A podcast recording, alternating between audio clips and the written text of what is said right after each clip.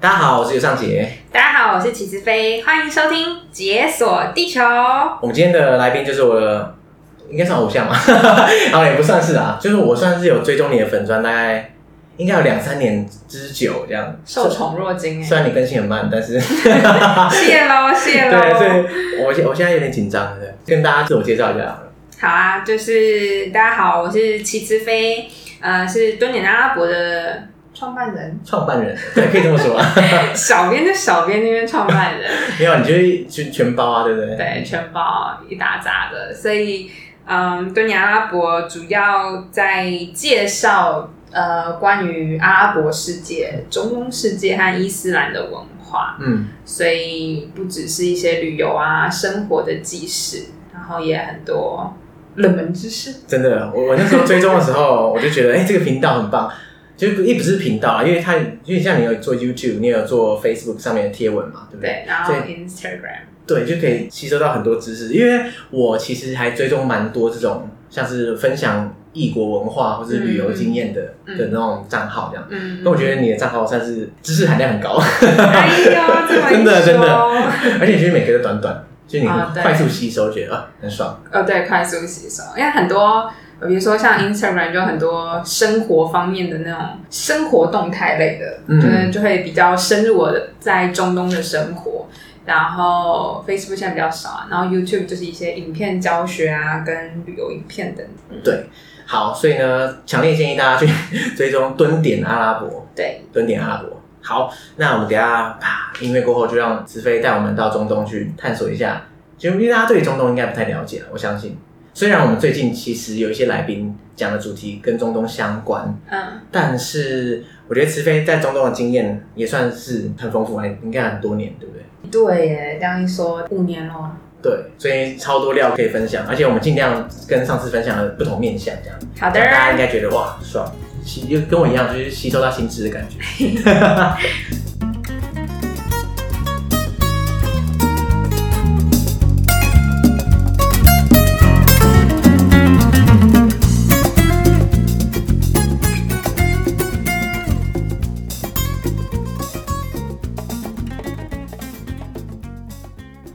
哎，子飞，那你刚刚说你在中东，嗯，阿拉伯世界大概待了至少五年以上，差不多。差不多。嗯，可是那你什么原因，你最开始会跑到阿拉伯那边去呢？最刚开始，我其实，在大学是修阿拉伯语，对，然后那个时候阿拉伯语真的是超级有够无敌难学，真的假的？对，没有，我光是看那个文字，我就觉得，虽然我是门外汉啊，我这样是不是有点刻板印象？可是看起来那个文字，我连哪一个哪里是一个字我都看不懂这样。但我也花了好长一阵子，我才就是认真分辨说，哦，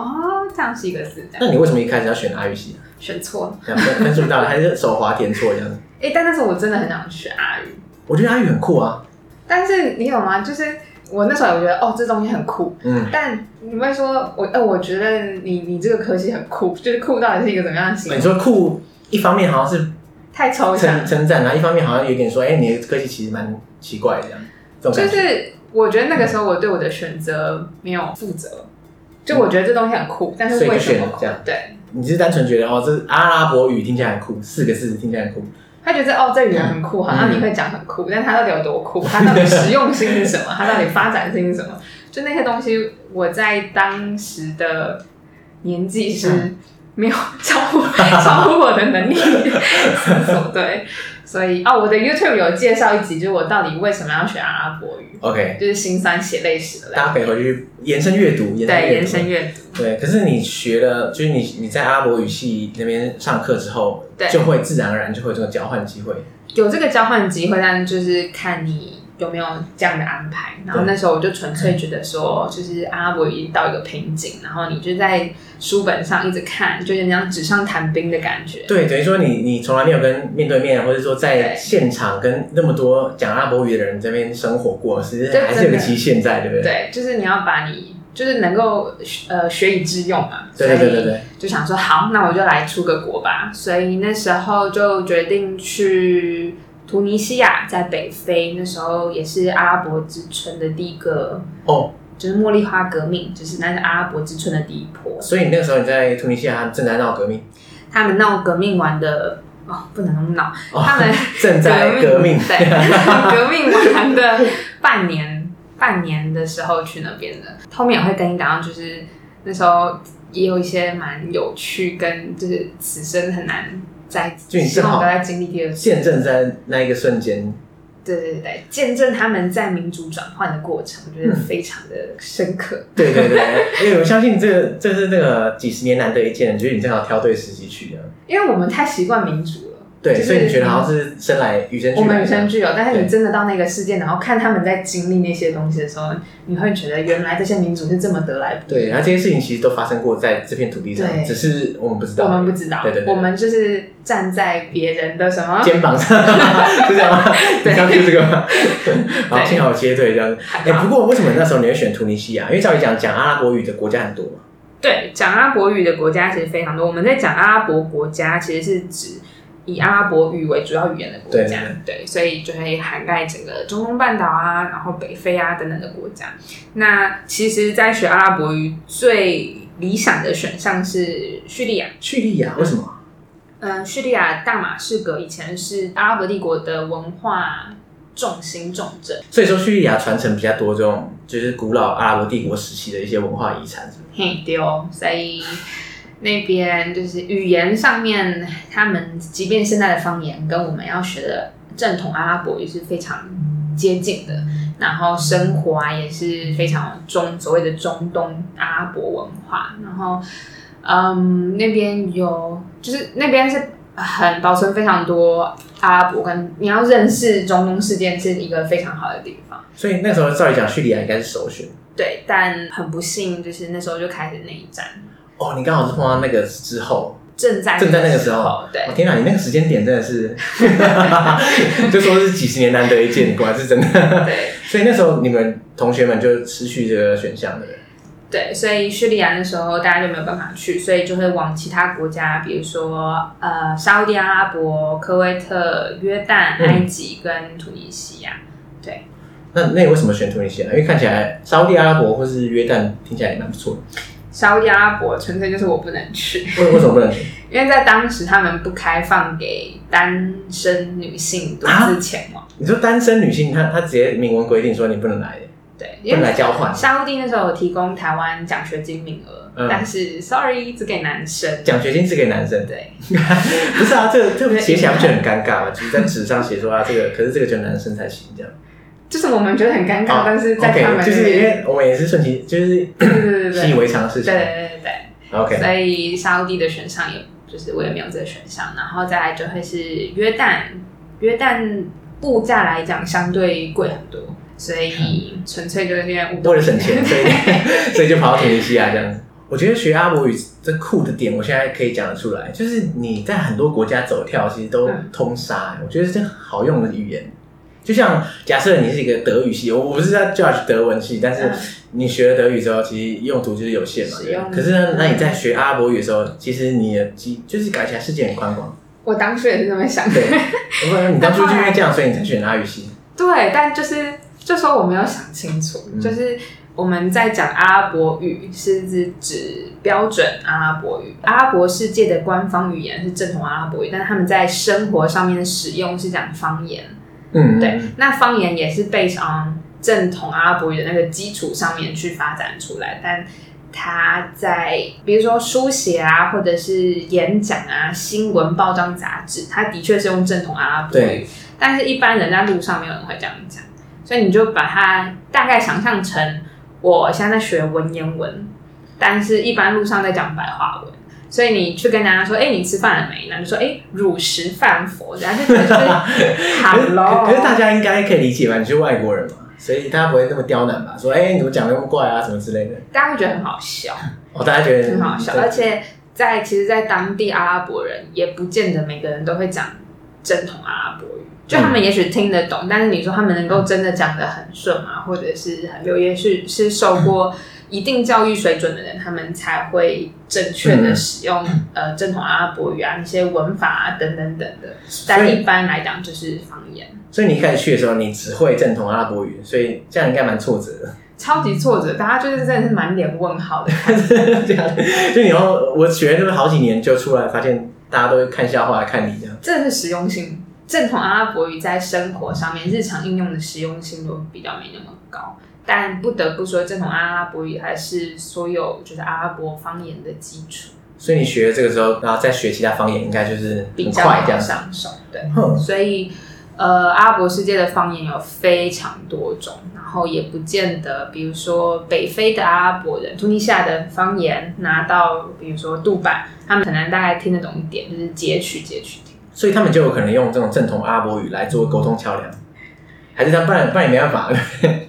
哎，我还没真的想过他们会用正统阿拉伯，因诶正统阿拉伯这么讲是这样吧还是用就直接用英文，哦，只用英文哦，这这样太太或奇者怪是他了。们就各自讲各自的方言，看彼此听得懂多你听了，少。那我就是讲这个，你要你对你懂不懂你自己的事啊？ 这么任性。对。可是不管怎么说，至少啦，大家还是可以，你知道，就是文化相近，然后语言其实也算是同源，所以应该是多少可以理解一些。对啊，对，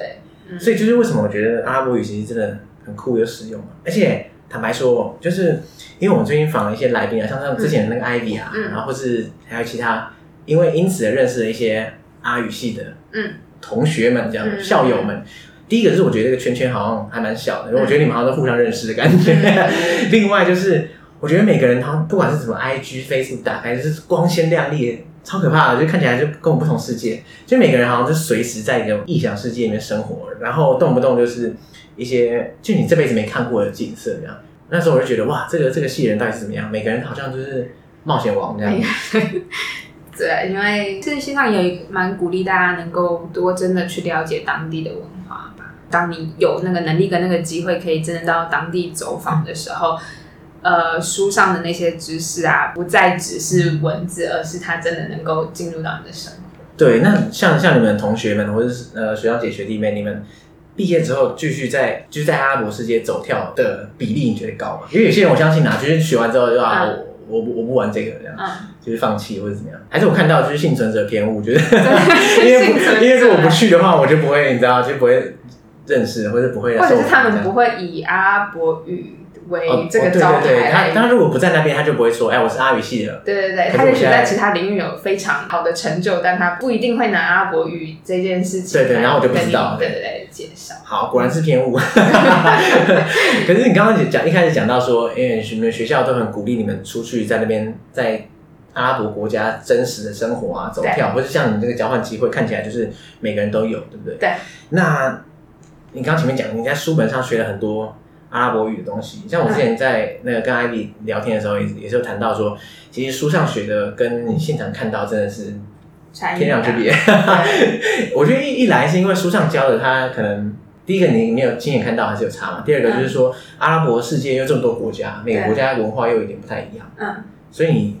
一开始去的时候会不会你知道文化冲击吓到这样？照理讲，你你对阿拉伯国家的印象应该比一般的台湾人已经多非常多了，在你去之前， 那应该是说那个时候有多非常多的资讯来源，还是多半来自于教科书或者是一些教材。对对，然后我还记得我当第一次去下飞机，然后真的到北非的时候，北非已经相对于比如说沙特阿拉伯已经比较开放，但我真的到了当地，然后看到穆斯林包着头巾，然后看到黑袍，然后只露出眼睛的那种，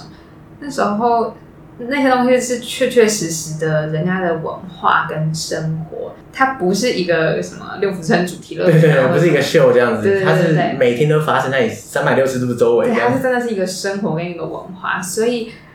那时候才真的去吸收、去了解这个文化的背后的背景啊，等等等的。就有一种沉浸式体验的感觉。哎对对对对对对对。可是，那你你觉得在你现场那边沉浸式体验的时候，嗯跟你单纯从书本上吸收，你觉得有没有什么落差？就是你可能本来读到的是怎样怎样，嗯你可能脑中有一种想象，我觉得沉浸式体验有一个是，它会给你刺激，然后那个刺激你会反馈嘛，对不对对对然后那是一个双向交流，这是一个双向的，所以在这这两个例子在刺激的过程才会碰撞出有火花。我那时候还记得非常深的一件事情，是我刚开始到突尼西亚，然后就会认识一些当地的朋友啊，有一个朋友他是穆斯林，他就是包着头巾这样子。那他的头巾不是那种全黑，是那种有造型变化，所以是比较呃时尚一点的对头巾对对，比较现代穆斯林这样。那他另外一个朋友，另外一个女生她没有戴头巾，然后头发就是很飘逸，是大长发。我就下意识的跟没有戴头巾的那个女生感觉比较亲近，会觉得她好像跟你跟我比比较较像熟悉，对对对嗯嗯对嗯。后来有一有一阵子我们没见面以后，再看到她，就发现她就是她戴上头巾，哦，他就是有时候戴，有时候不戴，看情况。没有没有，从那个时候之哦后她就都戴着了。哦，所以他可能她那之就是前，嗯，决定要开始从现在开始戴头巾这样。对，因为就我所知，在茉莉花革命前那位总统，就他比较亲西方的，所以那时候就是他甚至有告诉公部门的女性工作人员，嗯，对，说不要戴头巾，哦，叫他不要戴头巾。对。对对对，所以嗯、呃刚刚说的那个没有戴头巾，他之前是就是公部门的人，所以他那时候是没有戴头巾。但后来就是茉莉花革命之后啊，就是呃，社会是更能够表达自己的，不论是在宗教啊，或者是在言论自由上面。，对，所以也是因为那一波，他把头巾带回去。哇，这跟我想象的完全刚好相反。就是说，之前的人可能要求他不要戴头巾，可是等到他获得就是表达自我的自由之后，嗯他决定要戴头巾。对，所以那时候我看到他戴回头巾的时候，我蛮蛮讶异的，所以我就问他说，就是哎。诶啊，你家人又没逼你，然后现在政府也没有就是说要你戴或不戴，那你为什么要把头巾戴回去？他那时候说了一段话，他就说：“I don't need to be naked to be free。”我并不是借由把我自己展现出来，然后把我自己暴露出来了，来告诉你说我其实是自由哎、的。我觉得这个这个很有趣，因为我觉得我们对自由的想象其实是很扁平的。就我们我们想象中的头巾就是一种束缚，束缚，对，然后只要没有头巾才是自由这样。对可是对他来说，选他有没有权利选择他要的东西，其实才是自由啊。对其实他如果爱选择他要怎么样怎么样，他想要怎么对穿对着，对，他就是他的自由啊。对对对。可是我不知道为什么大家会有这种既定印象，就会觉得说，哦，你戴头巾，哦，你就是比较传统啊，对不自由啊这样子。所以在那个当下，就是你看，就像即便我的确可能比认识中东事件多一点，但你真的到那个当下，然后那个文化那个刺激是双向的交流的时候，你才会觉得说，天哪，那个脑袋是真的是被翻转过。对对对对。所以之前这边也讲到，之前就是那个 Nike 它有出一款运动头巾，然后当那时候它出运动头巾的时候，主要目的是帮助女生在运动上的表现啊，能够跟宗教的理念是不相互抵触的。它可以在运动，比如说运动头巾是非常透气，甚至它的流线什么什么，它可以帮助你在运动上表现。但当这个东西一出来的时候，就是网络上的骂声，那些 hater 就是不断就说，哎，就是你 Nike 怎么可以推出这东西来帮助伊斯兰迫害女性？所以这就会回到说，大家都会以为就是那个大家会觉得头巾就是枷锁这样子，对可是事实上，在很多地方，头巾是大家自由的选择。对，所以那是我第一次就是才刚到前前一两个月最大的冲击。其实头巾在各个不同的国家，它的选择上是有很大的落差的。有些人，有些国家它可以选择自由戴头巾，有些显然是不行的，就是你非戴不可这样子。好，应该是这样讲，就是在即便在现在中东是呃阿拉伯世界里面，有没有被强迫或者是社会的压力、家庭的压力让他们戴头巾，也有。嗯，就是我承认这部分的确是有，就是他们女生真的完全自由的去选择吗？可能还没有到百分之一百的完全，但绝非是我们我外人所看的说，哦，你完全是被束缚，你是没有选择权。嗯嗯嗯，呃，我觉得这个就是很像大部分人对阿拉伯世界就会有一些刻板印象，嗯嗯就是嗯，可能哦，他们对女性不尊重啊，然后呃，可能不自由，然后还有一些种种的宗教束缚等等。嗯可是这些都是我们透过可能不知道，就是各种像西方媒体啊，或者是主流媒体的一些视角还有框架这样。嗯可是所以你在现场看的时候，就会觉得，哎、怎么跟我好像之前想象的就是不太一样的感觉？对，这有一部分很很有趣的是，我们我们一直很强调男女平等。对对对，对，但在他们的世界里面，男女这两个是完全不一样的东西，为什么会平等呢？他们应该是男女有别，所以他们的逻辑是说，哎、男女就是不一样，那就是各自有自己的，嗯他们各自有各自的方选，他们有各嗯自的使命跟他们该运作的轨道。那你说他们两个要做一样的事情，完全平等又很不合理，所以。当我用男女平等的这个方式去看待他们的文化的时候，会觉得为什么这个地方是只有男生可以去？为什么女生什么什么东西不可以？但是你用男女有别的这个逻辑下去去思考的哈，你会能够了解说，在当时的那个时空背景，就比如说在呃阿拉伯初创的时候，他们是需要去打仗去扩展他们的土地，那男生当然是负责对外，比如说骁勇善战，那女生就是。对内，比如说照顾家庭啊，或者是整个部落啊、部族，所以在那个文化背景下，这这两个男生跟女生就是往不同的地方去发展。那你用依依旧用我们所谓的平等的方式去看，你当然跟这个文化的思考方式就会是不同的。哦，对，所以我们就用就跟刚刚一样，就用既定的框架去看的时候，对就觉得说，哎，你怎么这样男女那么不平不平等啊？对这对样。对对对可对是让他们的逻辑就跟我们不一样，所以我们这样拿去套用就不太可能了。对，所以你一开始去的时候，你有感觉到，因为你是女生嘛，对不对？嗯你在那边，呃，在最开始的时候，你有觉得，比如说你被不平等地对嗯待过？不平等。其实有啦，啊刚刚光是沙乌地你不能去就已 经感受还蛮没强去烈的时候就那个，在突尼西亚比较有，但是比较还好。但比如说我之前在约旦读书的时候，就是下课啊，就拿着功课要去咖啡厅工作，就跟我朋友走走走进去，就推开门。然后找一个地方坐下，就我们走进去的时候，所有店里面的人就是很惊呆的表情，就是看着我跟我朋友，然后我们就这样绕了一圈。你朋友然后是当地人吗？呃，不是，也是外国哦人。，OK 对，然后就我们两个女生，然后就晃了一圈，然后就所有人就是真的是从我们一进去到出来都是这样子，整个行进，不是我们穿的多多特别或什么，但就是那个感觉就很奇怪。后来我们想说，算了算了算了，还是去原本的那种连锁咖啡厅。啊，隔天我们就跟当地朋友讲，然后我们当地朋友就笑爆，就说那个是只有男生才可以去的，那是男生咖啡厅，对不对？对，对对可是他们有没有阻止你啊？因为你看起来一个外国人一样，对对对对，就看起来很无知，看起来就是不懂事啊。然后哎呀，这两个家伙，大概然后就把他们撵出去。所以他们的确有一些这种不成文的规定，这样子。我觉得这边就是，还是他可能成文了，自己没看到，看不懂。有些是社会上的约定俗成，就 OK，是就这个地这方种就是咖这啡样子厅都是男生去的， OK 他没有告诉你说女生不准进来哦，但大家都知道哦，这东西就是男生会去。然后还有另外一个感觉，不算不是真的的不平衡，但是你会感受到那个差异是，比如说白天你在市区，就是市区就是男生女生很多啊，但你到晚上大概八九点的时候吧，在台湾来讲很正常，八九点就是超正常，就是在外出的时间。对对对但八九点在约旦的市中心，就是女生的比例就瞬间减半。就都是变变成几乎都是男生在街上男生这样，对，因为女生晚上在街上是觉得比较比较危险。也许有危险，也许是不妥，就是家里会希望，哎、你要回家了，这时间就是你要在家。我觉得哦女生就这个时候就该待在家这样子，。对，所以会有这种压力在。可是像你的话，你因为你是外国人嘛，外国人就你应该觉得还好，没有，但就是一个女生，你会觉得，哎、就是发生什么事旁边九十九趴的全女部是生。男生 ，Tinder 开始滑 起来。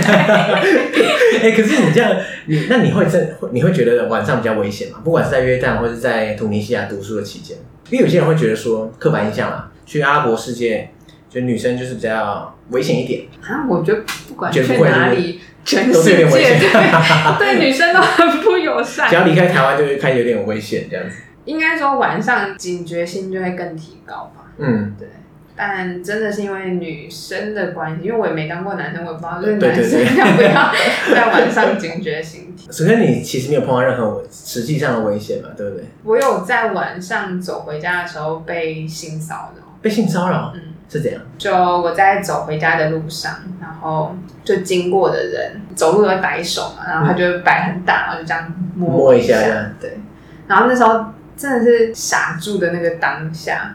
就是为什么有很多人会说什么你被性侵啊、性骚扰，为什么你不大叫，为什么你不反应？就是你那个当下，你是真的是无法。对，因为你在人生的经历中，你没有这个相关的依据，你你可以你不知道要怎么反应这个事情这样子。就说有一次是白天，我们就一群人放学要走回家，我嗯就我们一群人在走嘛，然后女生就走我后面，她就突然就尖叫，然后拿手上的，因为我手上都有拿袋子嘛，就拿拿袋子就大砸一个路人，砸他狂身揍他嗯上这样对，然后我就发现他发生什么事，发生什么事，然后后来那女生才说什么，就是她刚刚摸我，就是她摸胸部什么之类的，呃，然后我们会觉得超级不合理，就要开始去叫警察或什么对不对对对然，后那时候路人原本都涌上来，然后就是想要听到，嗯呃，我朋友说他被袭胸这样，嗯，然后路人就就觉得哦，就是就走了，啊就觉得啊没什么没什么，就就走。对，然后就就觉他得原本以为过来是什么什么，他要抢劫之类的，就后来发现他只是哦，原来只是袭胸啊，这样他就走了，这种感觉。就感觉这事情对习以他们为的常反，应是没什么大不了。他们可能觉得啊，就摸一下也没什么了不起，这种我不感知觉。道他们确切真正的感觉是什么，但所以当下的感觉蛮。差的，身为被当害下那个人，感觉会会认为这不是一件可以一笑了之的事情。对，，这不是一件你你觉得哦就是这样的事情，嗯对，嗯，哎，那我们回到学校生活，因为我发现我们刚刚都没讲到学校。 对，你你在那边，因为发现没去上 学，你是都没在上课，是不是？后来就很多时间都在做自己的这事，种感觉蛮爽。没有啦，毕竟毕竟还是毕业了嘛。对啊，还是不过这种交换生应该都是差不多啦，对不对？交换生好像更多是在教科书以外的事情，对对，其实重点也不是说在学校学什么啊，而是你真的被放生到那个阿拉伯世界走跳那种感觉。，对，可你总是还是有去学校吧，对不对？有啦有啦，啊还是有的，不要虽这然样不多，这 样子你在那边的大学生活跟嗯台湾的大学生活有什么差别啊？我觉得在那边的大学生活，相较于台湾社团丰富的那一块，至少我在约旦大学那边感受到的比较没那么活跃。哦，所以大家的社团风气不太盛，对不对？他们有社团，就各自还是有，但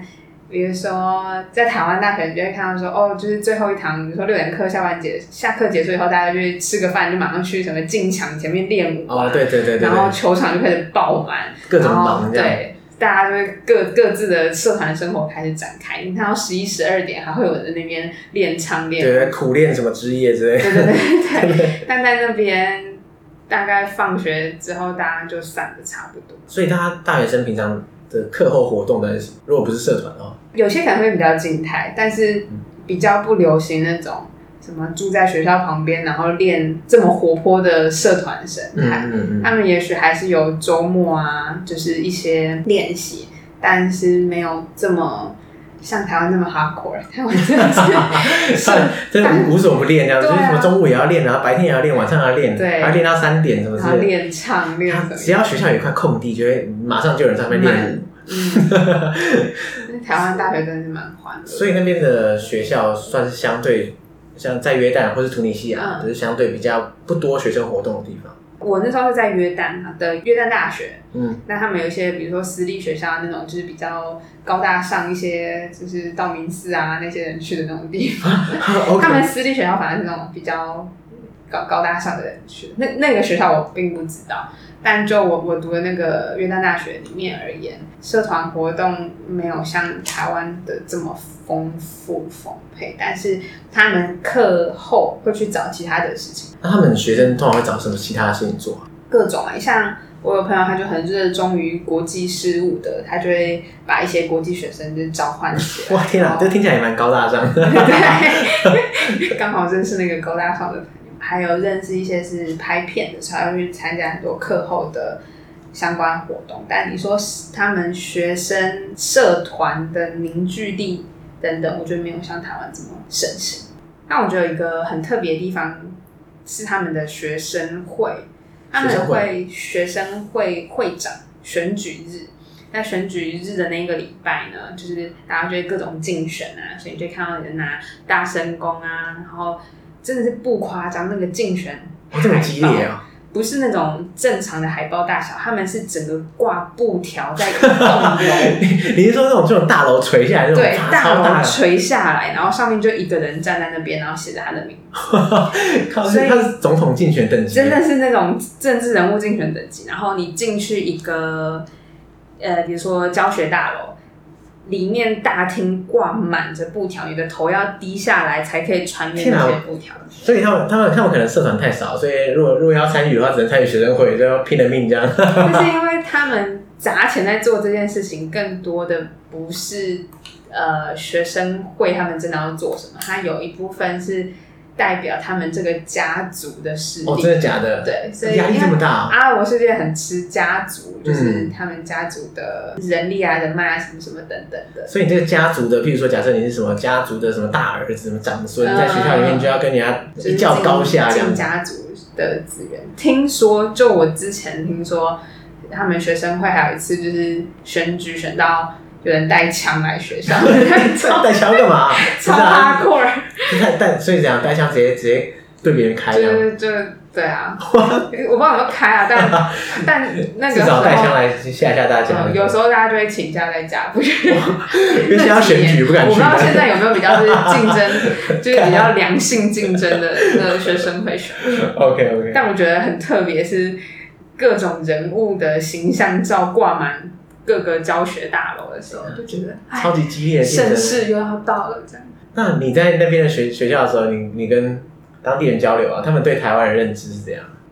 中东世界超级哈韩国跟哈日，超级哦我常听到人家说哈韩，可是哦也蛮哈日的，对。哈韩哈日。哇真的假的？因为他们会说：“哎、你是哪里来？”然后就说：“哦我、台湾。”他就说：“哦，那你知道安拉塞哦？那你知道？”他就跟我开始飙韩语，我就他根本说没有人在管你，在 管你哪靠背哦。他只想要让你知道他只想他要多厉 害，对他只想秀一下韩语，嗯管你是谁。对，所以对台湾的了解比较没这么多，但也是因为他们了解比较没这么多的时候，呃，在很多学校，比如说 presentation 啊，或者是文化交流的时候，我都会更带入更多的台湾文化或是中华文化给他们。之前有一次在在学校 presentation 的时候，我就在介绍台湾世界的算命文化。哦，你竟然要算命哦，这很难介绍哎，对，我就觉得天哪，我真的是对，连自己都不太吃懂力啊。不怎么讨介绍 模拟怎么讲，他们都哦他这们样觉得哦这我很有样。趣，就是对他们而言，他们不知道什么是姓名学嘛，就是他们就是摩哈马阿哈马，就是那些其名实字名字差不多对样，但是我们就是你要算笔画、算生辰，所以我要跟他们解释说：天啊，名字这件事情是一个非常盛大，你不很奥要再妙的拿事你情爸爸的爸爸的名字，你不要再拿你叔叔的名字来帮你小 朋友我就我就命不名。懂，就是到底会怎么会有人想要跟别人一样的名字，就很奇怪。然后我跟我爸名字一样，我 那是是不是很复很复杂啊？这样很奇 子，怪，对啊，所以我在跟他们解释姓名学、看手相，然后看面相，然后什么智慧线啊、生命线啊。 哇，讲的那么细啊，还有智慧线什么的，但是我很有趣，就是我在讲的时候，因为台下很多是国际学生嘛，然后国际学生就会很兴奋的拿起他们自己的手掌看，就哦，看我的生命可以多长，看我的爱情有没有发现到明天了。了，这样对，但是台下就有两个人，他们打死都不把手心拿出来看绝不看这样。嗯，一个就是另外一个穆斯林同学，然后还有一个是老师。然后他觉得是你邪魔歪道这样子。对，因为在伊斯兰文化里面，我才知道他们是禁止算命的。不能说让别人告诉你的未来，或者不能宣称说我知道谁的未来。这样，对，没有任何事情或任何人能够告诉你未来，除了阿拉。所以如果你你号称你可以跟跟别人讲未来，你就等于说你亵渎了啦。没错，哦，所以那那这样的话，你在台上就是公然亵渎。嗯我就是一个我就是个妖孽，在那边就是宣传一些邪魔歪道的东西。 所以你在他们面前就在那边传异端邪说对这样。但也也很有趣的是，就是我结束以后，老师就是你知道还是很善良的，就是提醒我说，不要呃，再乱搞了 就是他在跟大家解释，在伊斯兰里面，就是除了阿拉那些其他告诉你就是关于未来啊，或者是你未来应该怎么走的，都是所谓的坏的精灵。 OK，就是号称可以怎么救你啊，或者号称可以告诉你一个名目，通常都是想害你，对，然后你相信的那些东西，就代表你对阿拉那个不坚定这样子。对不坚哼定，所以你就你就你就宅系。你应该不是，这应该不是你唯一一次就是不小心触犯他们的大忌的时候，因为感觉起来那边就是很多潜规则，也、不能说潜规则，因为嗯潜规则也是对我们来说是潜规则， 嗯嗯嗯。所以你应该也有很多这种经验，因为他们也不觉得，他们不会觉得你犯了大忌，因为你是外国人，对那总是但总是是还好的。这是一个非常有趣的文化差别跟差异的时候，对，对，所以那个时候我才知道说，伊斯兰里面的精灵就是有点像是我们的呃好兄弟的这个概念，然后他们的精灵有分好的精灵跟坏的精灵。 就像那个阿拉丁里面阿拉丁里面有蓝色跟红色， 对对对，好的就是就是他真的很好，那坏的就是你知道会听这些啊跟天使之间讲话，然后就会告诉你说，哎、我跟你说 啊，你明天 就是之类的。所以我后来才开始真的知道有这些东西。哎、你知道那个，这会讲到那个通灵少女，通灵少女我有看，哎她你知道她后来就是皈依成为穆斯，就是 Sophia，索菲亚她后来她现在是穆斯林，对啊，我们讲的《通灵少女》是讲同一个东西吗？就是《通灵少女》那那部片啊，对对对对对。对，她是真人真事，哦，他是真人真事她啊。是真人，哦，对改真人她真人发生的，那所谓真人是台湾人嘛？对不对。台湾所以人，后来变成穆斯林。对，她诶后来变为什成么嗯穆斯林。就据我所知啊，就是我去看她的演讲，她说。她在台湾很多地方可以看得到那些好兄弟，但她有一次去参观清真寺的时候，嗯她看不到，所以她没她找不到，然后她就很好奇，所以她就去问教长，然后教长就有跟她解释伊斯兰对于好兄弟啊，就是精灵他们的看法。她后来就是真的去接触、去了解伊斯兰以后，发现很多的想法是跟她的想法是不谋而合的。哇，对所以他后来就皈依成然穆后斯林。才会异常的穆斯林。而且有个我觉得超级 creepy 的事情，就是我们常说在中东国家你不要用左手吃饭，对不对？呃，其实我我不知道，我我听过在印度比较做不。要说那，但有些人会觉得是卫生的关系。对，但在呃圣训，就是穆罕默德的圣训里面，他讲到说不要用左手吃饭，因为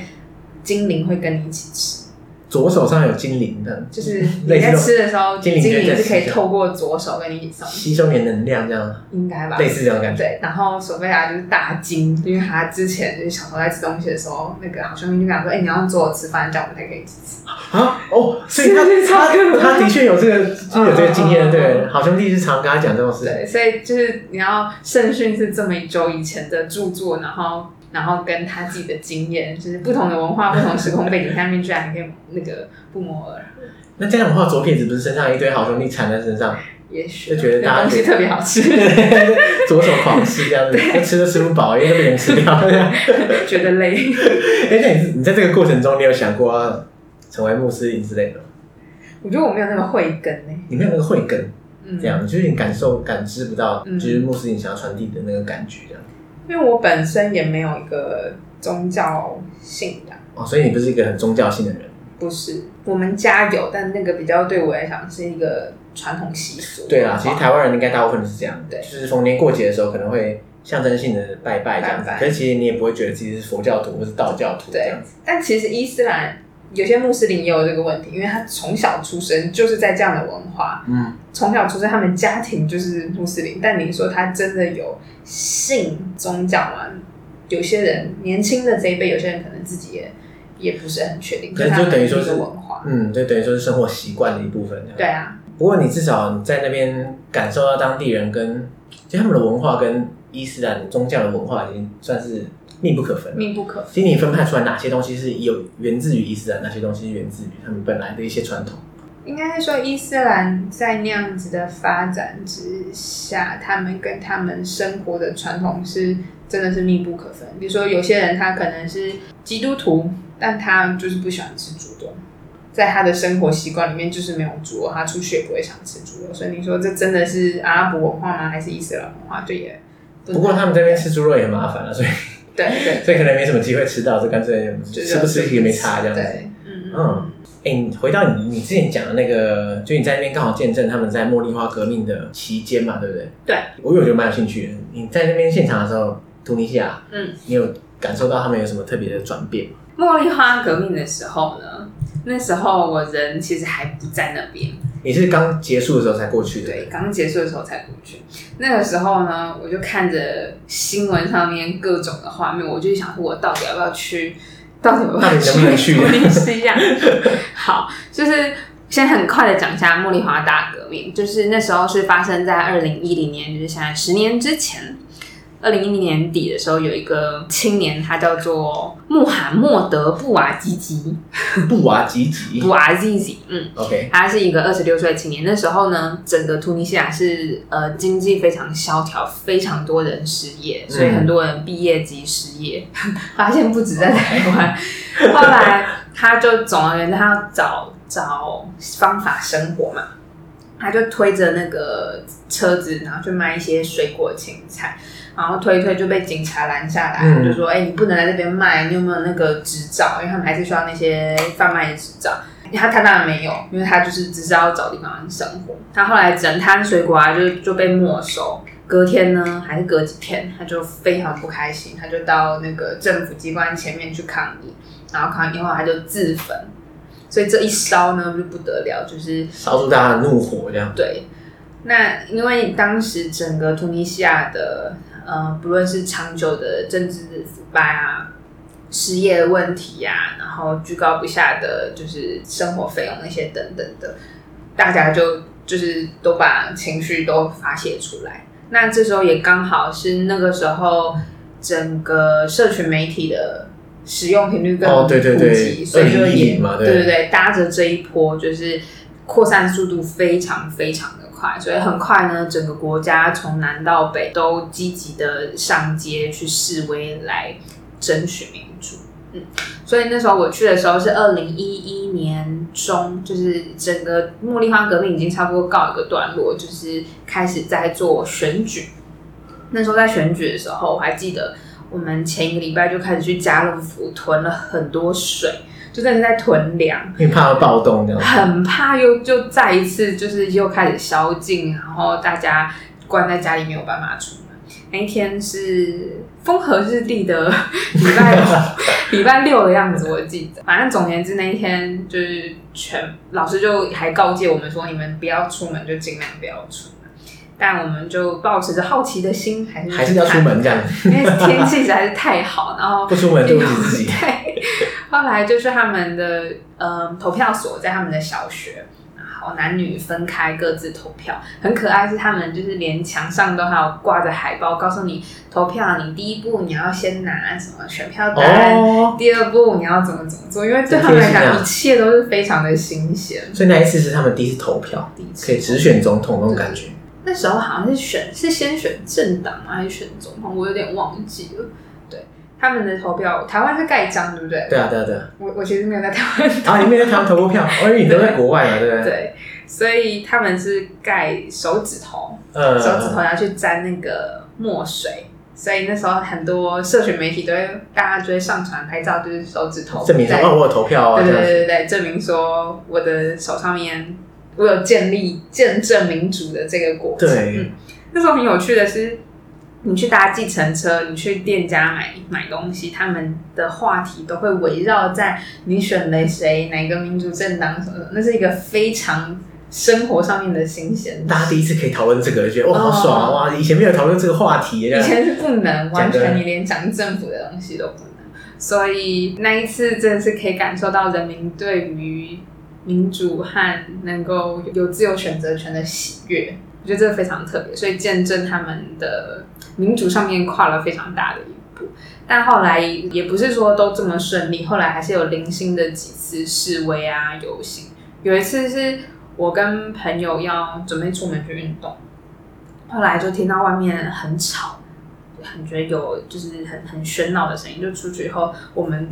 一群人就开始咳嗽很困难，然后啊呼吸很紧凑，就很很想哭，就是一直流泪。就发现就是街头就在就是一些示威啊抗议的活动。然后我们就想说，过了过了这个街口应该就比较好，我们就往前继续走。殊不知，那说时迟，那时快，就是一个瓦斯呃催泪瓦斯弹，哦催泪弹哦，所以你刚刚想哭是因为催泪弹，就是那些推瓦嗯斯蛋的关系，就真的是抱在跟我们就这样几尺之间的距离，我们就拔腿就往回冲，超级快，后面就还有一堆路人要冲回来我们住的 宿舍，但是我们宿舍就反正我们总而言之，我就把那些人推到外面。 那时候当下就是我真的是自顾不暇，然后又不想惹麻烦，所以就把那些人推到外面。你是有实际经过被催泪弹轰过的人哎，天哪真！的耶！那可是当下你觉得怎样？喷泪这样吗？还是你就闭气很这样？累，因为那个东西是强烈到你的眼睛，哦，你你闭气也没有办法。闭也没办法，因为不管眼睛只要有哦孔，就全部钻进去。对不对对对，你的眼睛就是要一直哭，然后你闭气是不要再那么刺激，但都还是对，那样的还刺是激挡不。住这样。嗯，后来我们就跑到我我们进去了宿舍以后，我们就跑到顶楼，就是去看下面到底发生什么事情。然后下面就还是大家都在各自四处窜来窜去啊，然后警察蒙面警察拿警棍在开始就开始抓揍人人，这一样个一个一个对，一个一个抓，一个一个走。天啊，这个景象我们现在最近都很熟了，但但你那么早以前就有体验过，真是先驱哎。所以就是当我最近在看到，不论是民主、自由、倒退不武和就是那些争取的时候，会觉得非常有感触，就是这么因为曾得经在来不易对，的在东西。前线被被催泪弹直接直击过这样。对，就在台湾，我我也许太习惯，就我太习惯对，啊表达自己啊，去民主啊，去投票啊，骂骂哪个政治人物啊。然后我在突尼西亚是真的看他们的喜悦如何第一次得到这个东西，然后现在在看电视媒体上看到香港那些的，对，会觉得非常有感触。嗯天啊，好沉重啊！没有，我觉得你选到那个时间去，你当然一开始很担心，可是后来事后回想，觉得